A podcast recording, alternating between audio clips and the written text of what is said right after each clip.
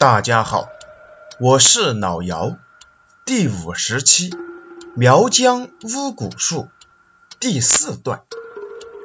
终于等到第七天，这天夜里，艾琳刚睡下，姚姐就来敲门。顾不上穿鞋，艾琳赶忙起身去开门。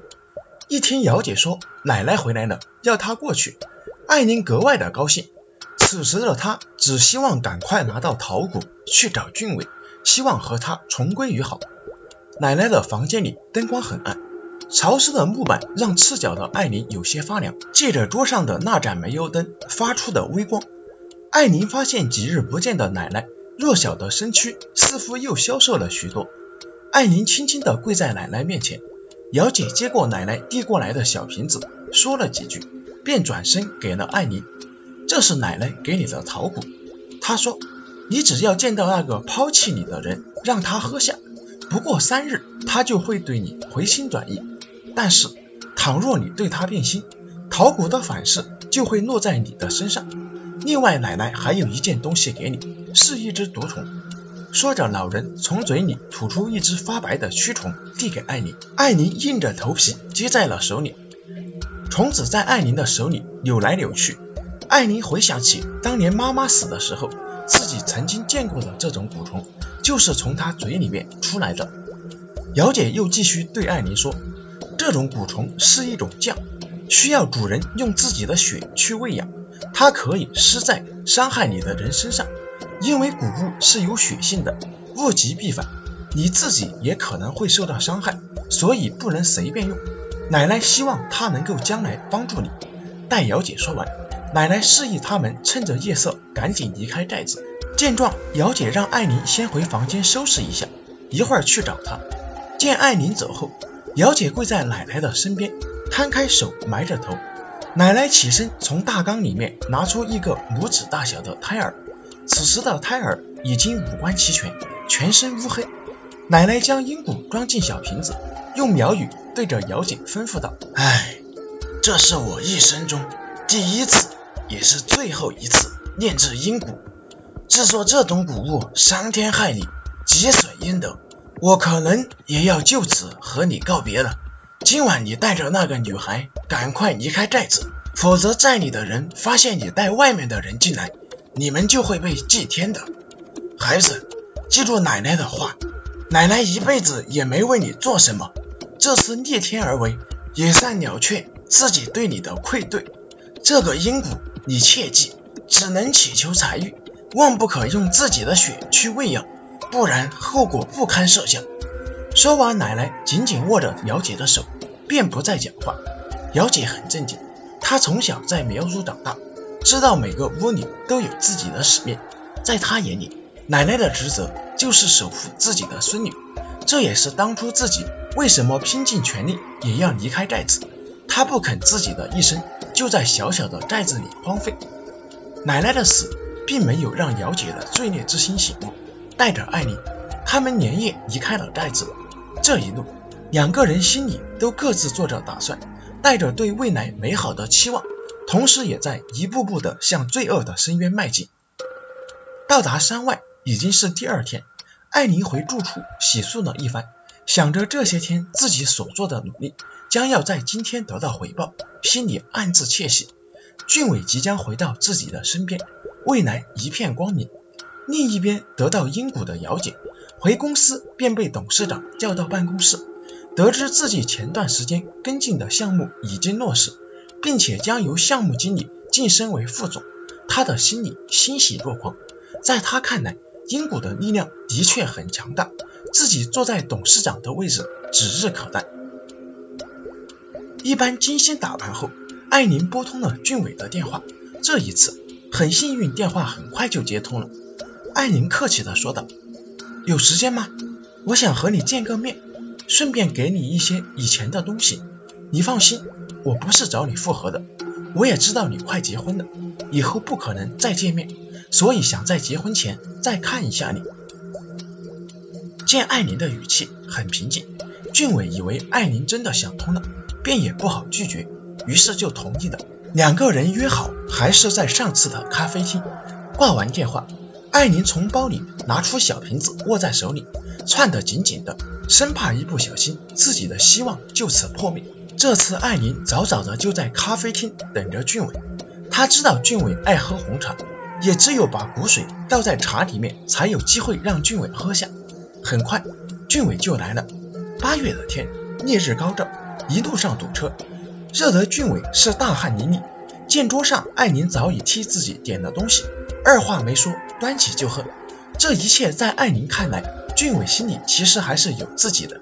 以前的他，一回家也会拿起自己准备的冷饮就喝，如今这个习惯依然没有改变。艾琳暗暗窃喜自己之前所做的一切，心里对姚姐的感激之情也越发越重。见艾琳怪异的盯着自己，俊伟显得很尴尬，赶忙说道。哎，不好意思啊，外面天太热了，加上堵车，自己实在是太渴了。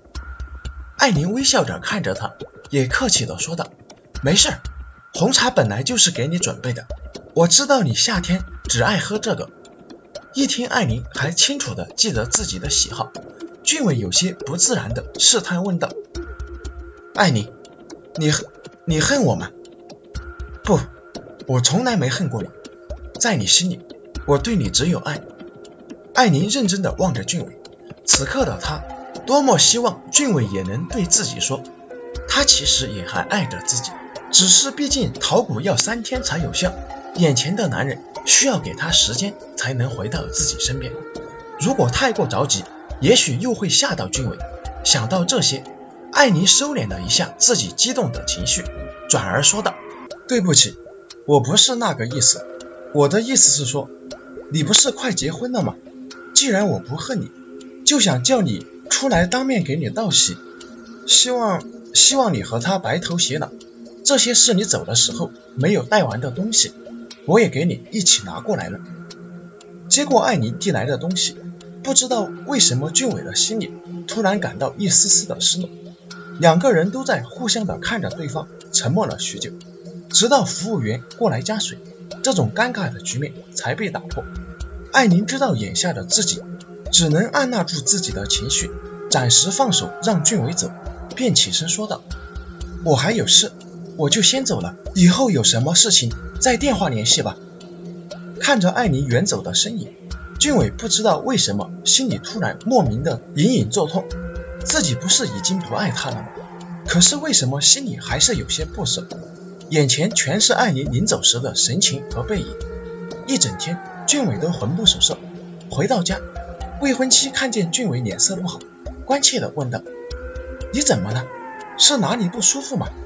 一边还用手去探俊伟的额头，手还没碰到俊伟的额头，便让俊伟用力地推了回去。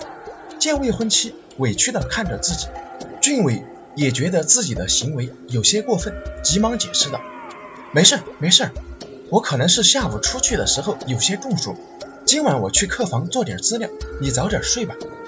说完，俊伟起身朝客房走去，留下一脸惊吓的未婚妻。从两个人在一起，俊伟对她便是百般宠爱，什么事情都是听她的安排，甚至在那方面，俊伟也是对自己很温柔的，从来没有像今晚这么冷漠过。同是女人，自己心里也很清楚自己是怎么得到俊伟的爱意的。既然自己那么爱他，也只能迁就着。这一夜，躺在硕大的席梦思床上，这女人却久久未眠。客房里，俊伟坐在电脑桌前，脑子里闪现的全是和艾琳曾经相爱那种感觉，如同万只蚂蚁撕咬着自己的心。俊伟不知道为什么，在快要结婚的时候，才发现自己对艾琳的感情如此之深。在明丽和艾琳之间，他开始感到迷茫。不知道该做怎样的抉择。回到家，艾琳傻傻的坐在沙发上，回想起这段时间发生了那么多的事情，自己都挺了过来。眼下再等几天，就几天的时间，俊伟又能回到自己的身边。现在无论如何，自己都要冷静的坚持下去。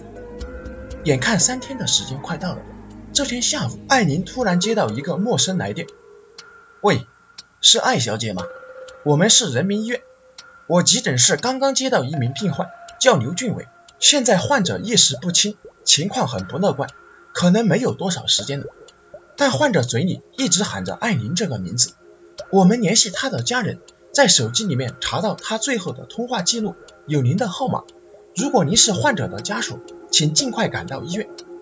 挂了电话，艾琳的泪水顿时夺眶而出。怎么会这样？不可能的，俊伟一定不会有事的。艾琳心里暗自祈祷。到了医院，艾琳一路乱撞来到急诊室门口，眼前的情形让艾琳的情绪彻底崩溃。躺在床上的俊伟此时已经停止呼吸，嘴角沾着鲜红的血液。艾琳发疯似的摇晃着医生的手臂。